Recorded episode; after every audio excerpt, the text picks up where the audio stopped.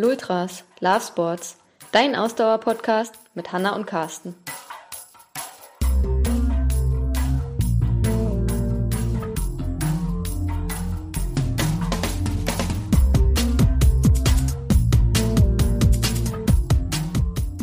Herzlich willkommen zur Lultras Folge 48. Diesmal wieder mit den Trainingsinsights. An meiner Seite auch heute wieder Hanna. Hallo, herzlich willkommen. Und wir steigen direkt ein mit einem Thema, was wir jetzt gerade erst am Wochenende erlebt haben. Wir sind mit unseren nagelneuen Gravel Bikes rund um Berlin gefahren. Nein, stimmt gar nicht. Um äh, Westberlin sind wir gefahren, nämlich den Mauerweg. Genau, ja, das war ja eine sehr spontane Aktion von, von uns.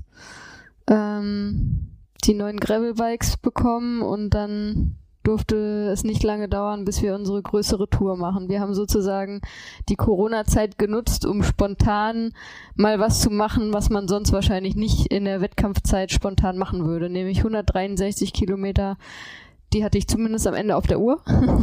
also ja, offiziell sind es 161 Kilometer, glaube ich. Mit ein bisschen Anfahrt und Fahrt nach Hause waren es dann am Ende 163 Kilometer ähm, auf dem Mauerweg zu fahren. Wer ähm, wem der Mauerweg nichts sagt.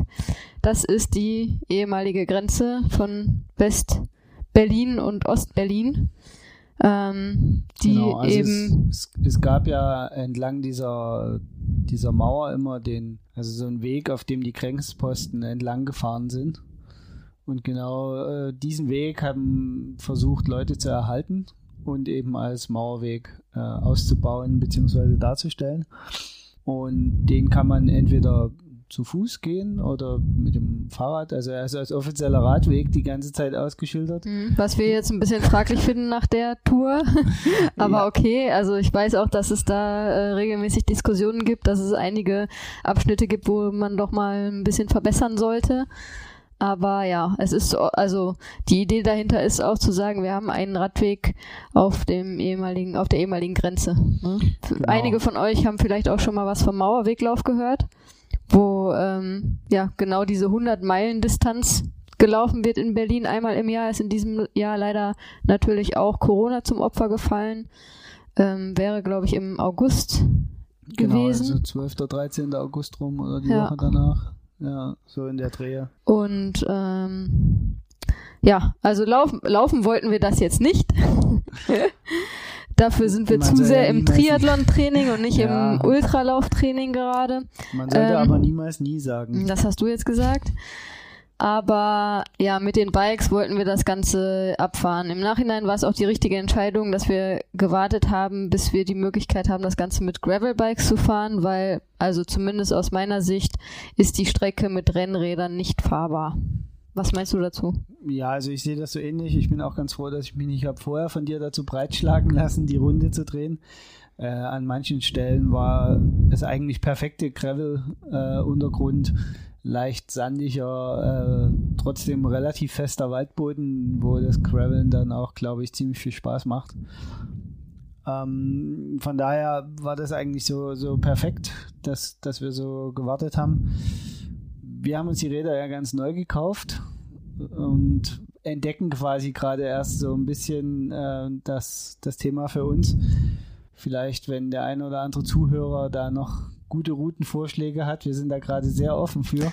Total, auch für vielleicht Mehrtagestouren sind wir auch offen. Ne? Auch ein Grund, weshalb wir unbedingt ähm, uns Gravelbikes anschaffen wollten, weil Mehrtagestouren mit dem Rennrad vielleicht nicht so angenehm sind, beziehungsweise man da doch immer sehr abhängig davon ist, auch entsprechend auf der Straße und auf gutem Asphalt zu fahren.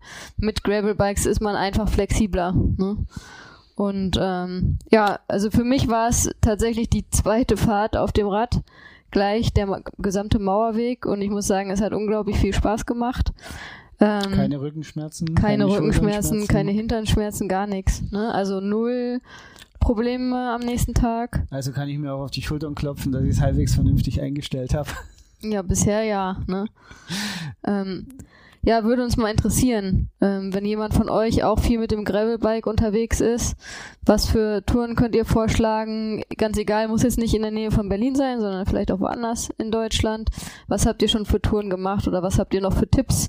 Äh, wir sind ja quasi jetzt äh, Newbies im Gravel-Bereich.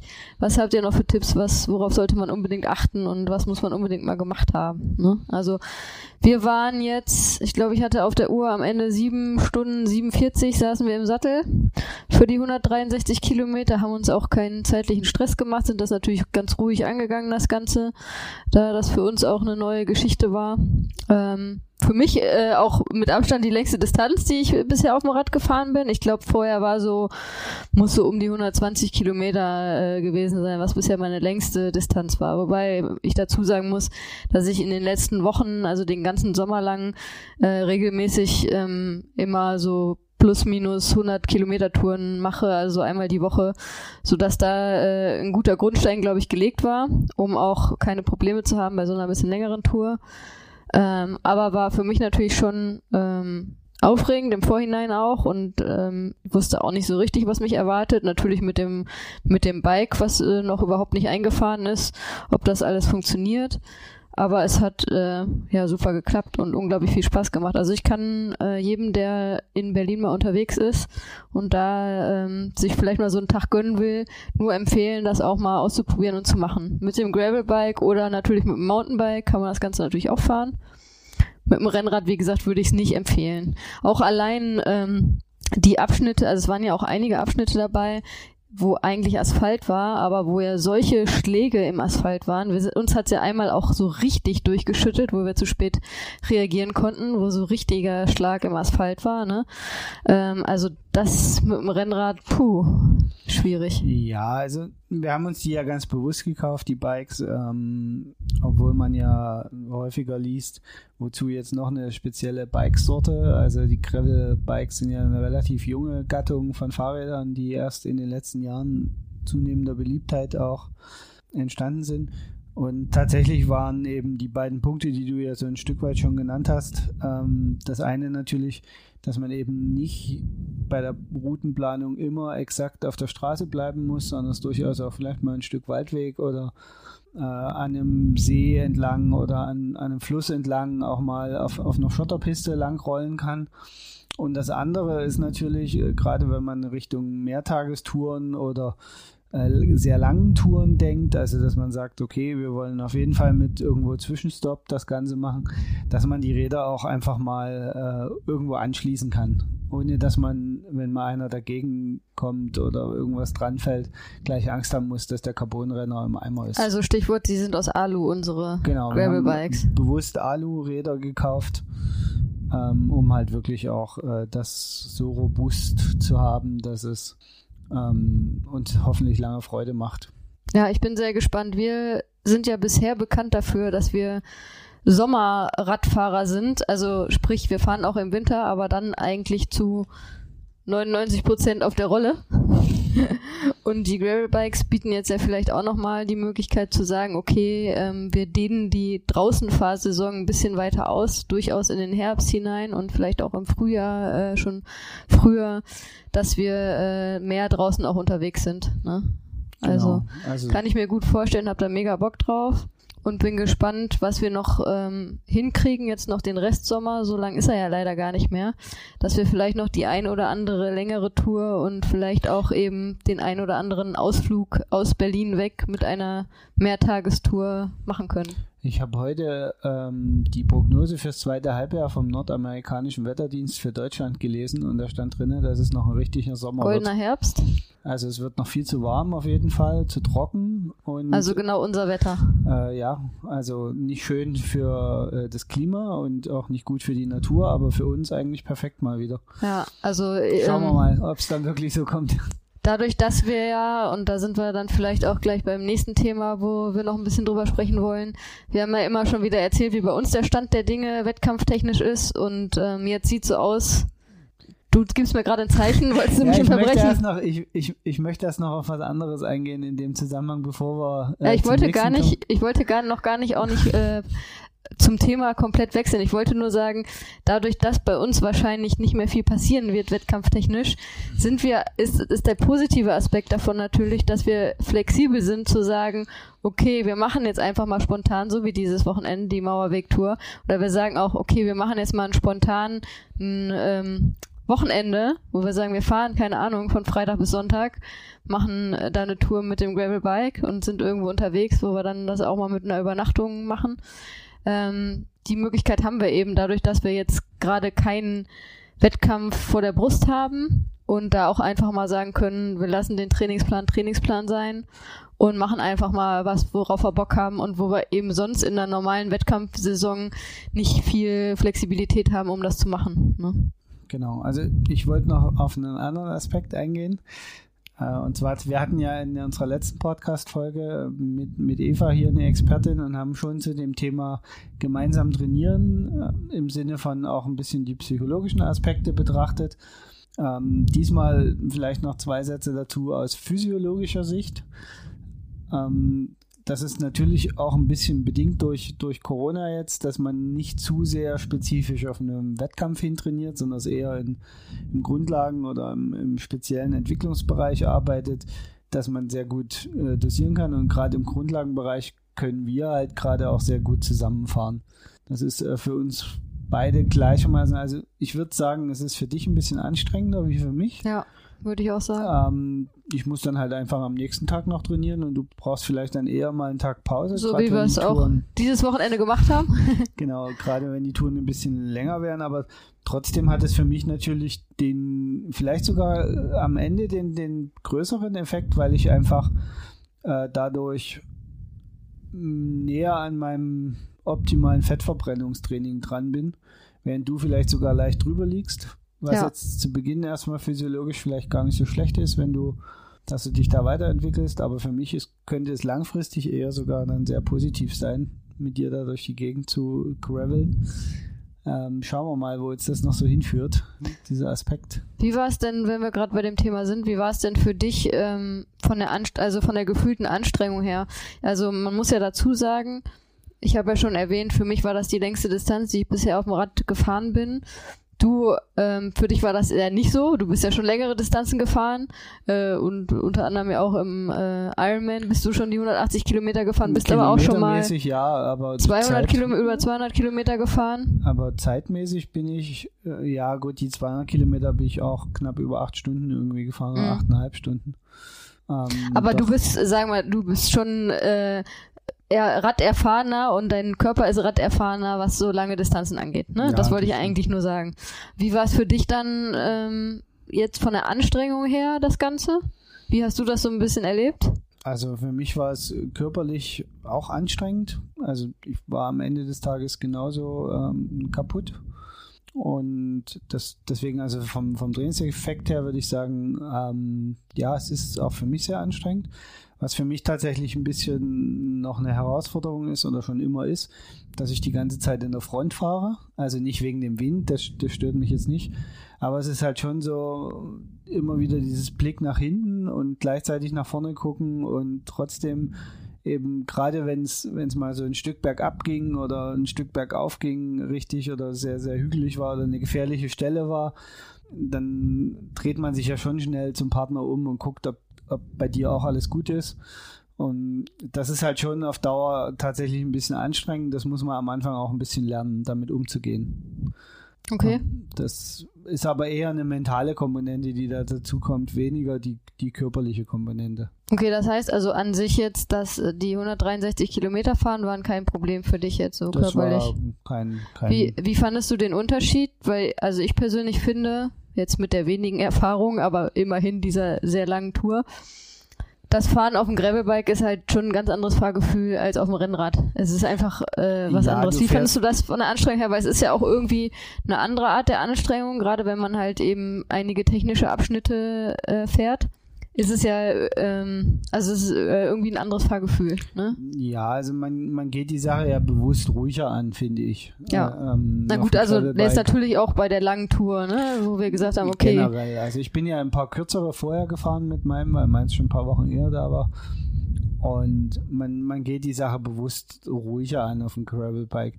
Man merkt natürlich auch, das haben wir ja jetzt auch gemerkt, wo wir zurückgefahren sind, dann das letzte Stück auf der Ostkrone hier in Berlin, ähm, dass du einfach schneller ermüdest und diese, diese enorme Last gar nicht lange erbringen kannst, so ewig lange. Weil es ist einfach mehr Widerstand im Reifen und der ist profiliert, der Reifen, das heißt, das erhöht den Rollwiderstand nochmal. Und das muss man einfach ausgleichen und das Gravelbike ist dann eben doch nicht ganz so agil im Sinne von, es erzeugt direkten Vortrieb. Es ist eher schon auf Komfortabilität mehr getrimmt. Und das ist dann, also das ist einfach so. Und, und ich finde, dadurch fühlt sich das insgesamt, wenn man gut sitzt auf dem Rad und es vernünftig eingestellt ist und äh, das alles passt, finde ich, fühlt man sich auf dem Rad einfach länger entspannt und egal ob es jetzt äh, der, der Untergrund immer mal wieder wechselt. Ich finde das übrigens sogar eher entspannender, wenn der Untergrund regelmäßig wechselt, weil äh, ich finde, es ist viel ermüdender, sowohl muskulär als auch mental äh, auf Dauer ermüdender, wenn man immer nur Kerzen gerade geradeaus rollt, wie so ein Geistesgestörter vor sich hintritt. Also ich mag diese eher diese Wechsel, die, die liegen mir sogar eher.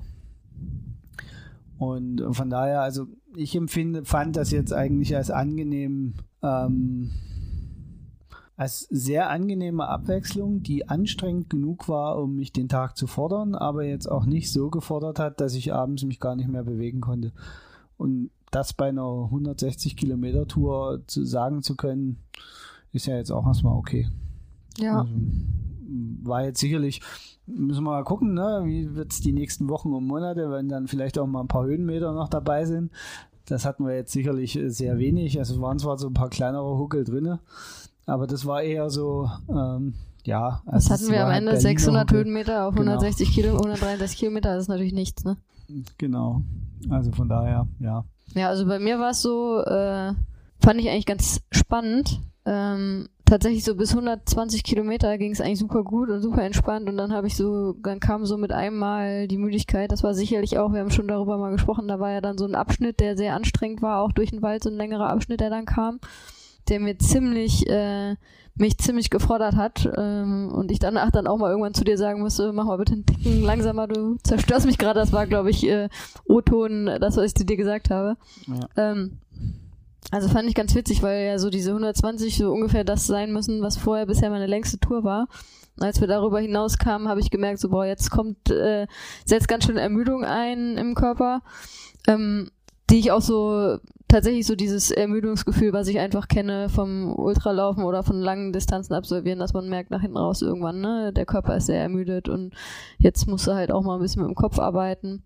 Aber also es war jetzt nicht äh, problematisch oder so, also überhaupt gar kein Problem. Was dann wohl tatsächlich bei mir ähm, auf dem letzten Stück dann war, je mehr wir dem Ende zukamen, desto ähm, vorsichtiger wurde ich bei, mit dem Gravelbike wieder und habe im Zweifelsfall mal wieder einmal öfter ausgeklickt als vielleicht zu Beginn der Fahrt noch, wo äh, ich mir mehr zugetraut habe. Aber da habe ich dann einfach, das war bei mir irgendwie krass, dass ich dann einfach so durch die Ermüdung und so wurde ich dann einfach wieder vorsichtiger und habe dann an der Bordsteinkante da im Zweifelsfall mal wieder ausgeklickt, statt einfach ähm, drüber zu holpern. Einfach drüber zu holpern, ja.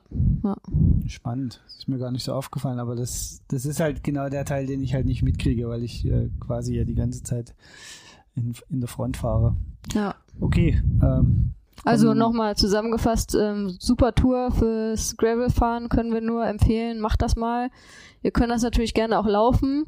Ähm, ob jetzt selbst organisiert oder im Rahmen des Mauerweglaufs, können wir auch nur empfehlen. Da haben wir, glaube ich, auch schon mal im Podcast drüber gesprochen, über die Veranstaltung. Auch eine tolle Veranstaltung. Für uns war es natürlich auch wieder ähm, nicht nur aus sportlicher Sicht eine coole Sache, sondern auch äh, die Tatsache, dass es der Mauerweg ist, der eben Ostdeutschland und Westdeutschland ähm, vor der Wende getrennt hat, eine coole Sache, weil wir ja auch äh, bei uns, ich aus dem Westen komme und du aus dem Osten kommst. Das ist ja irgendwie so persönlich auch was, was einen dann schon berührt. Also ich habe gerade am Anfang auf der Fahrt war das, äh, habe ich dann schon immer drüber nachgedacht, ey, krass, ne? Also du fährst hier und hier war halt die Mauer.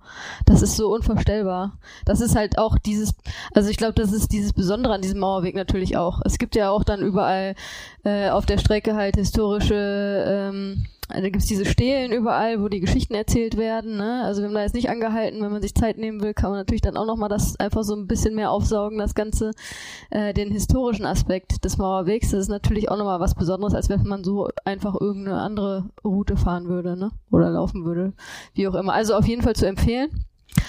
Ähm, wenn jemand von euch das schon mal gemacht hat, schreibt uns doch auch gerne mal in die Kommentare und erzählt mal, wie es euch ergangen ist. Ne? Genau. Apropos Osten. Oh, oh, jetzt kommt's. Sehr perfekte Überleitung, ja, stimmt. Es finden wieder Wettkämpfe statt. Und Im Triathlon. fast alle im Osten. Also ich würde sogar sagen, fast Also alle mir- in Sachsen. Mir ist, oder sagen wir es mal so, uns ist keine zu Ohr gekommen, die irgendwo im ehemaligen Westen stattgefunden hat. Ja, zumindest keine größere in dem Sinne, dass es nicht irgendwie ein Einladungswettkampf war für eine Handvoll Athleten von Profiathleten oder so, ne? Ähm, Genau. Ähm, jetzt am Wochenende war der erste Triathlon. Der Leipzig-Triathlon. Leipzig-Triathlon, genau. Also Ähm, der erste Triathlon, von dem wir jetzt bewusst wissen in Deutschland, der jetzt seit der Corona-Zeit stattgefunden Genau. hat. Also Also Ne, vielleicht haben wir was anderes nicht mitbekommen. Sachen. Es gab ähm, erste und zweite Bundesliga, haben glaube ich so dezentrale Swimruns, Swimruns, und so ne? Zeugs Ja. gemacht. aber, auch nur bei den Profis, nichts für Genau. die Amateure. Und ähm, soweit wir wissen, war das jetzt quasi der erste Triathlon, Amateur-Triathlon, der auch in einem normalen Rahmen stattgefunden hat, natürlich äh, unter Berücksichtigung eines speziellen Hygienekonzeptes und Abstandsregelungen und so weiter und so fort. In Sachsen nicht der erste Ausdauerwettkampf, da haben auch schon wieder Läufe, Trailläufe stattgefunden. Also irgendwie ist Sachsen gerade das Bundesland, es scheint zumindest so, wo ähm, Sportveranstaltern ähm, irgendwie vertraut wird oder vielleicht auch sich die Sportveranstalter trauen, keine Ahnung, oder beides.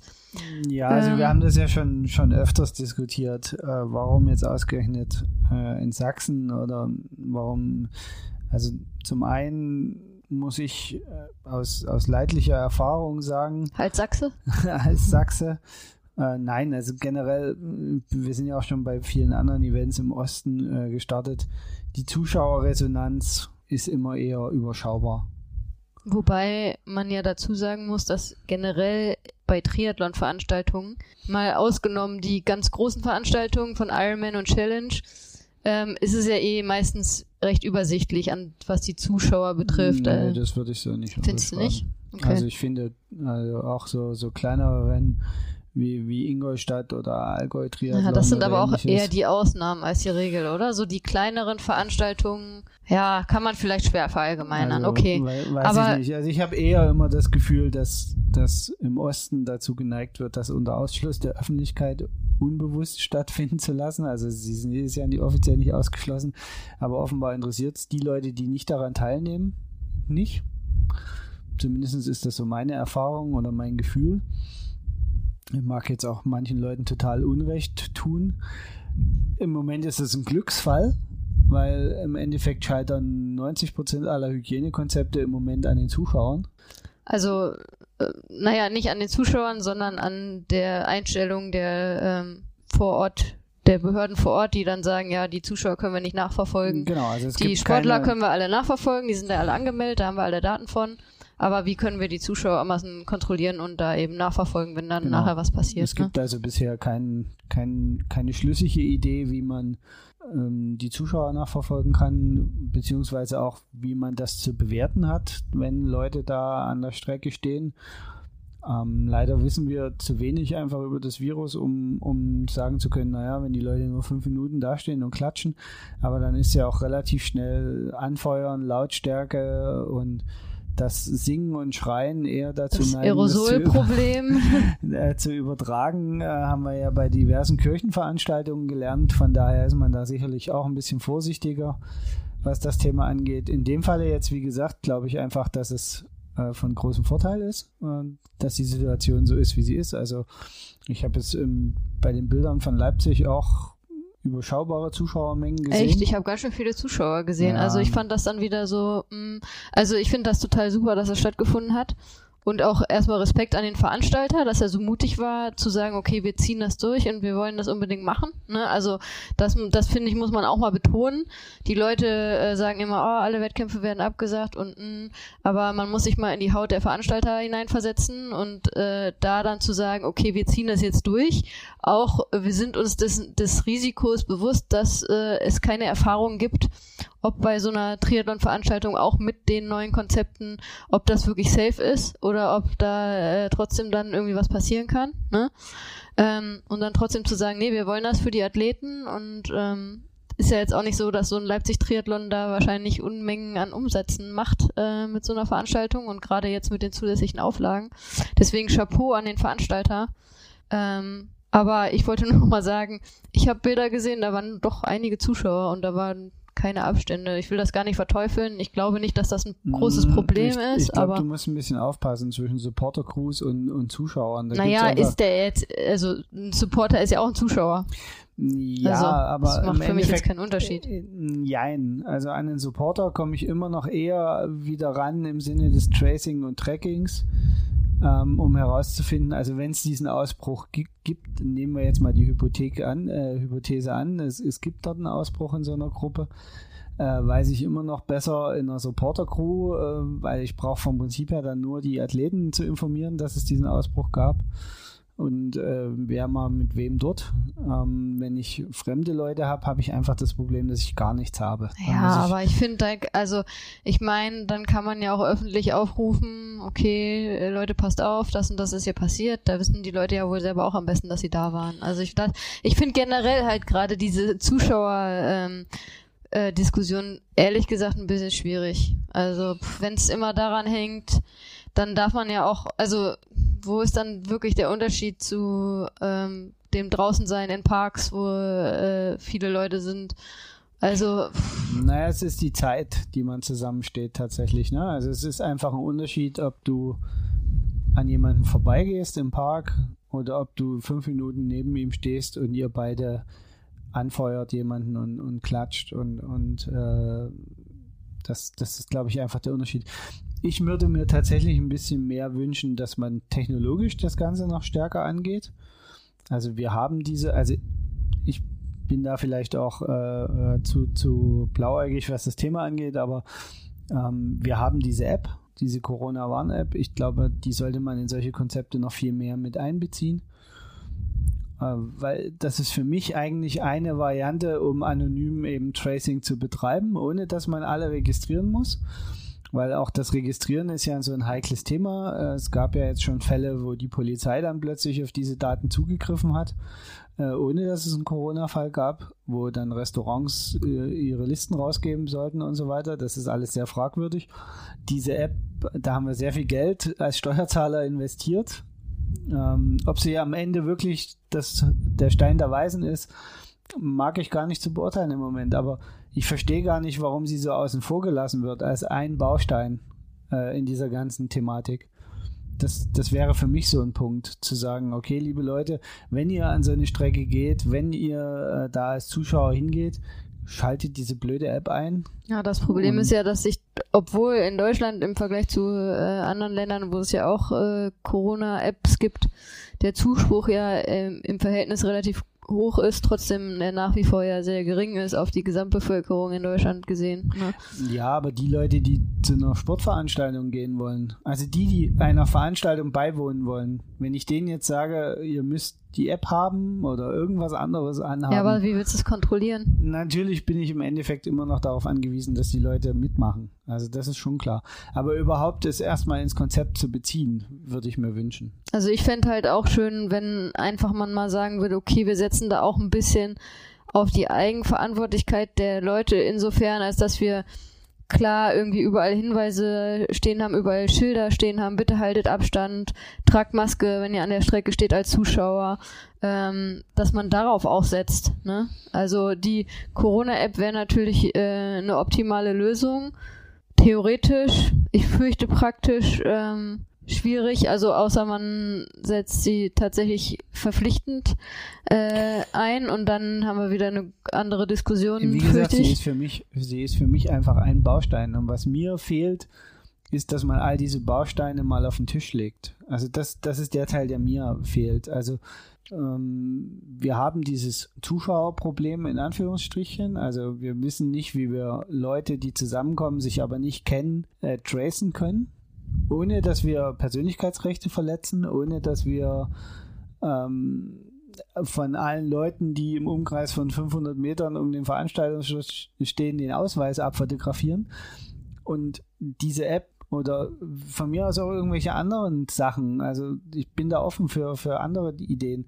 Ähm, aber für mich ist die einfach ein, ein, Baustein. Und ich weiß jetzt hier in Berlin gab es ja jetzt die ersten Veranstalter, die gesagt haben, ja, Veranstaltungen gerne, aber nur mit aktivierter Corona-App. Ist das so, ja? Ja, also ich weiß nicht, ob es in Berlin war, aber ich habe die Woche einen Artikel dazu gelesen, dass jetzt die ersten Veranstalter das halt von ihrem Hausrecht Gebrauch machen und sagen so, äh, wer hier auf unsere Veranstaltung kommt. Aber dann kontrollieren die das einzeln, dass jeder mit dem Handy da, das also ist ja willst du das die nächste kontrollieren, Frage, ne? ob Also es ja- kontrolliert wird. Aber alleine, also ich glaube, hier geht es einfach darum, den Leuten zu sagen, Leute, wenn ihr teilhaben wollt, dann ist es wichtig, dass wir irgendwie, äh, wir wollen euch das alle ermöglichen, aber wir müssen auch was tun, um den Pandemieschutz voranzutreiben. Also ich glaube, diese, diese Aussage muss einfach wieder passen. Ja. Und sich nur hinzustellen und zu sagen, ja, pff, Zuschauer können wir halt nichts machen.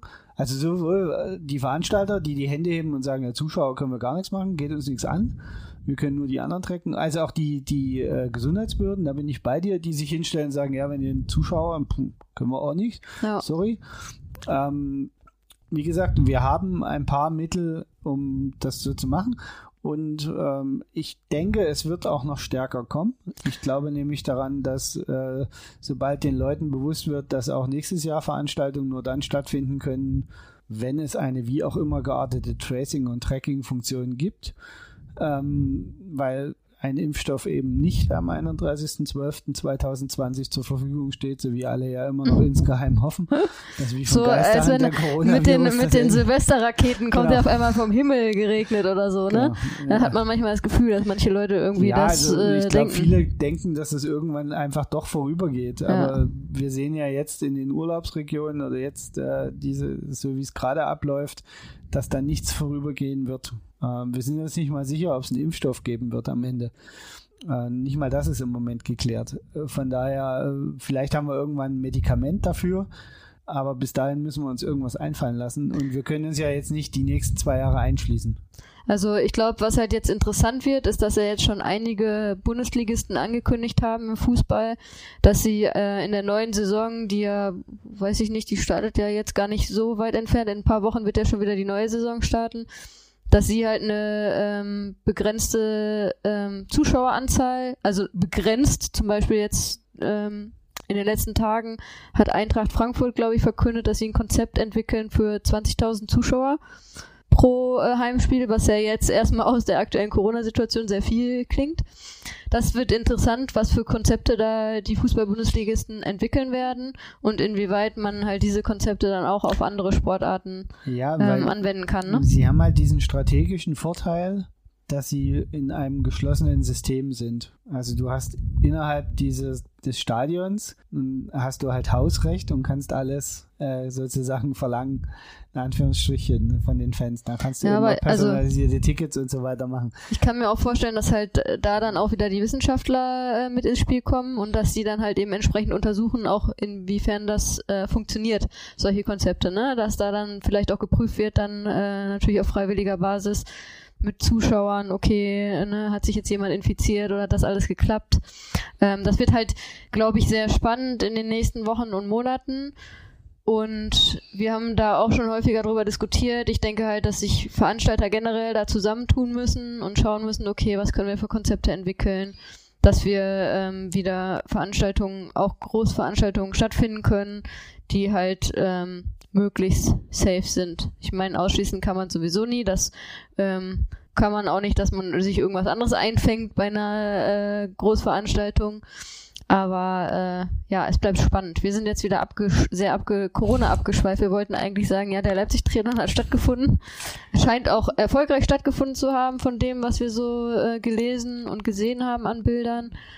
Ähm, alle waren, glaube ich, sehr happy. Ich denke, die, die Triathleten, die dort am Start waren und Triathletinnen ähm, haben auch mit einer besonders großen Freude wieder den Triathlon gemacht, weil wir ja, wir haben schon sehr viel drüber gesprochen in den letzten Wochen. Es ist ja doch mittlerweile, gerade jetzt, wo man im Sommer ist, tut es schon weh, dass irgendwie keine Wettkämpfe stattfinden. So war es sicher auch was sehr Besonderes jetzt wieder für die, die dabei waren. Ich glaube, es waren 300, etwas über 3, 315 Starter und Starterinnen. Ähm, ja, ja, die haben auch in unserem aus unserem Verein waren auch welche dabei, die waren auch ganz begeistert und super happy, dass sie endlich wieder bei einem Triathlon an den Start gehen konnten. Mal schauen, ähm, was jetzt noch so kommt in diesem Jahr. Der, der Knappenman ist ja nach wie vor geplant. Vielleicht ähm, ist einfach diese kleinen, kleiner Rennveranstaltung einfach jetzt die Lösung bis Ende des Jahres. Jetzt erstmal, auch um zu sagen, okay, das ist wieder der der leichte, sanfte Einstieg sozusagen. Ne? Genau. Wir gucken, wie es da läuft und dann kann man ja Step by Step schauen, okay, dass man das Ganze wieder größer macht. So, ne? Also ich glaube, das ist auch der richtige Weg im Moment, sich da so ein bisschen ranzutasten. Ähm, wie gesagt, äh, noch zwei Jahre im Schneckenhaus sitzen nützt ja auch nichts. Wir nee. brauchen Konzepte, ähm, wie wir da vorwärts gehen können. Wir müssen uns da rantasten, man muss auf die Wissenschaft hören, man muss sich das angucken. Man muss das vielleicht auch teilweise wissenschaftlich begleiten lassen, solche Veranstaltungen. Und dann werden wir einfach Ende des Jahres, Anfang nächsten Jahres sind wir ein ganzes Stück schlauer und können darauf basierend vielleicht für nächstes Jahr im Sommer einen fast normalen Wettkampfbetrieb anbieten. Das hoffen wir natürlich alle. Ne? Ähm, ja, und äh, ja. vielleicht nur nochmal, um bei dem Thema zum Schluss zu kommen. Ähm, ich glaube, was man auch immer wieder muss, ist an die Menschen appellieren. Seid alle rücksichtsvoll, haltet euch an die Regelungen, nehmt Abstand, haltet Abstand, tragt die Masken da, wo wir sie tragen sollen und wo es sinnvoll ist und informiert euch, ne? Informiert euch über die Lage, informiert euch über die Situation, was empfohlen wird und haltet euch an die Empfehlung. Und glaubt vor allen Dingen nicht, dass es harmlos ist. Ja. Ich glaube, das wenn man sich an die Empfehlungen hält und sich da informiert, dann sollte das selbstverständlich sein. Kommt immer ne? drauf an, wo sich die Leute informieren. Oder was die Nein, äh, ich wollte jetzt dieses Thema zum Schluss bringen und ja. nicht jetzt über irgendwelche Verschwörungserzählungen genau. oder sonst was diskutieren. Kommen wir, Verschwörung, wunderbares Thema. Ähm, Wieder Überleitung. Hervorragende Überleitung zum letzten Thema für heute. Wir hatten, äh, wir waren auch Betroffene des Garmin-Ausfalls der ja. letzten vier Tage, fünf Tage. Ähm, seit Donnerstag vergangener Woche ging nichts mehr bei Garmin. Plötzlich frühs alle Systeme down.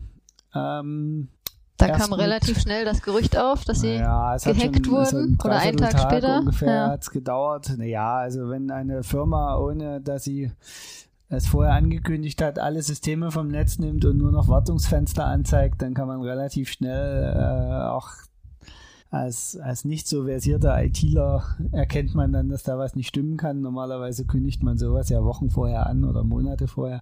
Überleg dir mal, wie lange der unser Fernseher das Wartungsfenster angezeigt hat. Das stimmt. Bestimmt, bestimmt zwei Monate vorher. Ja, und die nehmen einfach komplett die Seite vom Netz äh, von heute auf morgen auf gleich. Ja. Ähm, deswegen, äh, es wird wild spekuliert, was jetzt war. Ich Garmin also, hat sich ja auch nicht geäußert nach genau. wie vor, ne? Also da kann man natürlich äh, durchaus kann man das kritisieren, würde ich auch tun. Die Kommunikation von Garmin jetzt in der Situation war ein totales Desaster. Ne? Also. also. auch also gegenüber den Kunden und Kundinnen, ähm, da kann man schon was anderes erwarten an Kommunikation. Ich ne? habe heute irgendwo gelesen, Garmin hat 120 Millionen Leute auf seiner Plattform weltweit. Mhm was ja echt eine Hausnummer ist und die einfach vier Tage im Regen stehen zu lassen, ohne sich klar zu äußern. Natürlich hat Garmin gesagt, sie arbeiten dran und äh, sie versuchen das so. Ja, aber das ist ja wohl so. selbstverständlich, oder? Davon gehe ich ja mal aus als Kunde, ne? das also, ist also die Mindestvoraussetzung. Ja. Äh, jetzt sind natürlich auch die wildesten Diskussionen im Netz entstanden. Äh, sollte man Gesundheitsdaten so im Unternehmen anvertrauen, weil ja auch gleich die Angst da war, dass die Daten weg sind. Das hat Garmin aber mittlerweile dementiert. Also Garmin hat gesagt, es sind keine Kundendaten abgezogen worden. Sie ähm, haben gesagt, es ist uns bisher nicht bekannt, glaube ich, oder? Mm, ja, sie haben Das war die Formulierung. Ja, na, sie haben es noch nicht juristisch wasserfest gesagt, dass keine abgezogen wurden. Ähm, aber sie haben ja jetzt zum Beispiel äh, seit heute früh laufen die Dienste ja so mehr recht als schlecht äh, mit dem nötigen Delay noch. Es sind keine Daten verloren gegangen, so wie es im Moment aussieht. Zumindest ähm, Bei für uns uns, kann ich jetzt äh, so sprechen und wir, das kann ich vielleicht auch schon vorwegnehmen, wir setzen komplett auf Garmin-Technologie. Also sowohl Es ist übrigens äh, keine Werbung jetzt hier, alles äh, selbst gekauft und Ähm, sonst was. Muss man ja immer dazu sagen. Ich glaube, im Moment kann man für Garmin keine Werbung machen, oder? Also nach der Nummer äh, weiß ich nicht, ob da noch äh, Werbung hilft. Also wie gesagt, ich fand die, die ähm, Kommunikation auch eine Katastrophe nach außen. Auf der anderen Seite, wer mich kennt, weiß ja, dass ich auch in der IT tätig bin, nebenbei noch, also hauptberuflich eigentlich. Und das hier ist ja äh, im Moment noch mein Nebenerwerb. Ähm, das ist nicht immer einfach, auch zu kommunizieren, solche, solche komplexen Sachverhalte und, und solche Szenarien, weil man auch nicht immer alles preisgeben darf äh, in solchen Situationen. Das hat verschiedene Gründe, juristische, technologische, manchmal auch einfach, dass man sich nie angreifbar machen möchte für andere. Äh, Ich habe heute ähm, in einem Tech-Portal einen sehr langen Artikel dazu gelesen, in dem stand, dass äh, es wohl doch so zu sein scheint, dass sie die Plattform vorsorglich runtergefahren haben, dass die Plattform selber noch gar nicht angegriffen war, sie aber den Ausbruch intern nicht eindämmen konnten und Angst davor hatten, dass es auf die Plattform übergreift und sie deswegen die Plattform runtergefahren haben. Auf der anderen Seite ähm, muss man sagen, es war eben nicht nur die Plattform tot, es war nach unbestätigten Berichten die Produktionsstätten Alles tot, ja. alles tot. Boah. Wobei man muss ehrlicherweise sagen, da ist auch Garmin eins der wenigen Unternehmen, die wirklich alles noch selber produzieren. Äh, Die meisten setzen ja heutzutage auf Auftragsfertiger. Da ist es eh entkoppelt. Ähm, Garmin produziert tatsächlich seine Geräte zum großen Teil noch selber. Ähm, die Fertigungsanlagen waren tot und natürlich der, die Webseite selber war komplett weg. Also auch der Webshop, das ganze Logistikgeraffel, was da immer dazugehört im Hintergrund, das haben sie alles weggepackt. Ähm, jetzt muss man mal gucken in den nächsten Tagen, was sie noch so, so von sich geben. Ob sie vielleicht doch nochmal an der Kommunikation auch ein bisschen nachpflegen und dazu noch ein bisschen was erzählen. Aber es war, glaube ich, ein ziemliches Desaster und ich fürchte, einige Leute haben da jetzt vier, fünf Tage gar nicht geschlafen. Äh, Ja, äh, denke ich mal, ähm, da, davon gehe ich aus. Das war jetzt äh, wieder deine technische Sicht auf die Dinge. Viel spannender fand ich aber die Reaktion der Leute. Also- das fand ich ja schon sehr erschreckend, muss ich sagen. Es wurde wieder sehr deutlich, wie viele Leute irgendwie von, von, von diesen Gadgets äh, abhängig sind, zu sein scheinen, ja. Ja. Und nur, ähm, ich meine, wir haben ja immer drüber gewitzelt, auch schon öfter, ne? Dieser gängige Spruch unter Ausdauersportlern und Sportlerinnen, wenn Wenn's etwas nicht auf Strava ist, dann ist es nicht passiert. Äh, das scheinen manche Menschen sehr ernst zu nehmen.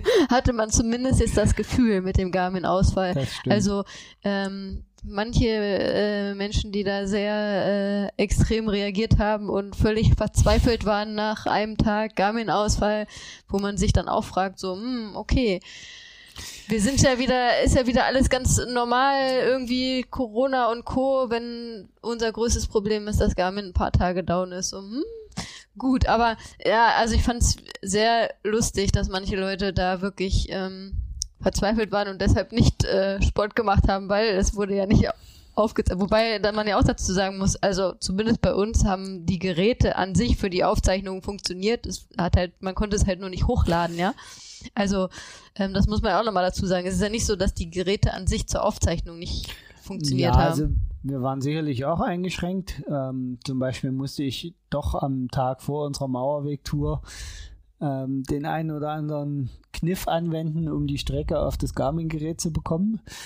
Äh, da war ich dann, glaube ich, am Ende ganz glücklich, dass ich mich so halbwegs mit IT auskenne und Mhm. da nicht völlig verlassen da stand. Ansonsten hätte man das auch irgendwie hingekriegt. Es hätte ja auch Alternativen gegeben.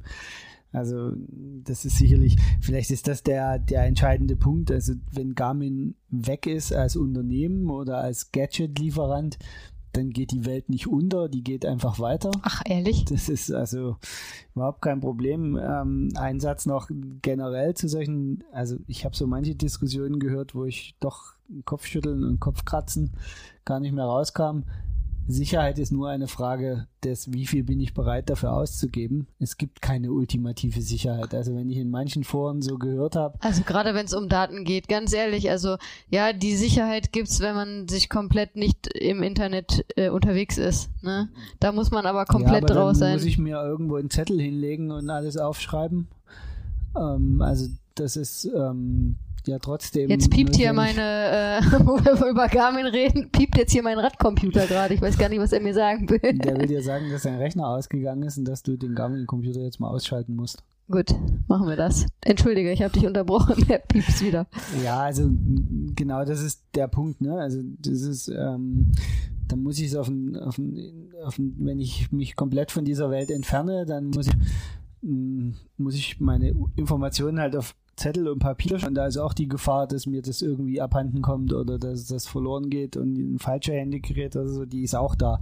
Die ist vielleicht nicht so hoch wie im, in der digitalen Welt, in unserer global vernetzten Welt, aber da ist die Gefahr genauso. Also die einfach zu Wir sind natürlich auch für Datensicherheit, nicht, dass man uns falsch versteht, ne? Aber ähm, ja, man muss dann auch immer das Ganze ein bisschen einordnen und realistisch sehen. Und gerade dann, oft sind halt die Leute, die Schreihälse, die dann auf allen Plattformen irgendwie unterwegs sind und überall ihr Passwort 123456 äh, oder 0000 ist Ja, und die, dann die jetzt Angst haben, dass ihre Daten bei Garmin weg sind, haben das dann auf Facebook gepostet. So. Genau. Das sind dieselben, die auch die Corona-App nicht herunterladen. Aber da wollen wir nicht wieder zu diesem Thema zurückkommen. Genau. Ähm, vielleicht ein Thema noch, weil das ist auch so ein bisschen aufkam, das ganze Thema, äh, wie man diese Daten vielleicht verteilt halten kann. Ähm, ich persönlich halte von, in dem Falle von verteilten Plattformen nicht ganz so viel. Ähm, ich würde mir zwar jetzt so im Nachgang wünschen, dass Garmin vielleicht die eine oder andere Funktion noch direkt in die Geräte integriert, anstatt alles über die Connect-App abzuwickeln oder über die, die Webseite abzuwickeln. Aber gut, das, das wird eine Diskussion sein, die wird Garmin vielleicht auch intern in Zukunft führen. Aber generell so verteilte Plattform, weil da sind wir jetzt wieder, jetzt kommen wir wieder ganz zum Anfang, nämlich unserem Thema ist ja Trainingsinsights. Und im Endeffekt eine ganzheitliche Trainingsplanung kann ich nur machen, wenn ich auch einen ganzheitlichen Blick auf meine Daten habe. Und das ist einfach schwieriger, wenn ich das dezentral in verschiedenen Systemen äh, vorhalte. Auf jeden Fall, ja. Dann irgendwann muss ich es zusammenführen und wenn ich es am Ende mit zusätzlichem Aufwand im Excel tue oder auf dem Blatt Papier, das wir wieder bei der Papierlösung. Aber wenn ich ganzheitlich Training planen will, brauche ich eine, ganzheit, eine relativ ganzheitliche Sicht auf Daten, sonst wird das nichts. Und äh, von daher, ja, es geht immer besser und vielleicht war das jetzt auch der Schuss vom Bug, den man für manche Dinge gebraucht hat. Ähm, Garmin war ja auch nicht die erste Firma, die getroffen wurde. Äh, in der IT-Welt kennt man ja einige Firmen, die in den letzten Jahren schwere Attacken hinter sich bringen mussten und auch teilweise äh, ganz schöne Lösegeldsummen angeblich gezahlt wurden. Ähm, von daher, ja, mal gucken, was die, die nächste Generation Gadgets so mit sich bringt. Was ich generell sagen würde, also ich persönlich, äh, mich hält es nicht davon ab, in Zukunft Gadgets zu verwenden. Mich auch nicht. Von daher, ähm, vielleicht sollten wir das einfach als Schlusswort nehmen für heute. Und uns bei unseren Zuhörern und Zuhörern bedanken. Wenn es euch gefallen hat, lasst uns doch gerne eine 5-Sterne-Bewertung bei iTunes oder sonst wo, auf welchen Portalen auch immer da. Ne, ähm, schreibt uns gerne in die Kommentare, ähm, Verbreitet was den, ihr zu sagen habt. genau, oder verbreitet das weiter, was wir hier erzählen. Genau, schreibt uns auch gerne mal, was euch noch interessieren würde, welche Themen euch interessieren würden, worüber wir vielleicht nochmal sprechen sollten. Das ist uns auch immer ganz schön, wenn wir von euch halt so ein bisschen Input bekommen, was ihr euch wünscht. Und ansonsten hoffen wir, dass ihr weiterhin fleißig aktiv seid, trotz ja kaum stattfindender Wettkämpfe. Vielleicht waren ja welche von euch am Sonntag in Leipzig dabei. Ähm, und ja, sonst würde ich sagen, bis zum nächsten Mal. Ciao, ciao. Ciao, ciao.